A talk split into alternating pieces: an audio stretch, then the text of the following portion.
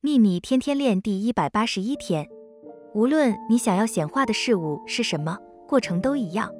在秘密的影片和书里，已经很完整扼要地描述了那个过程。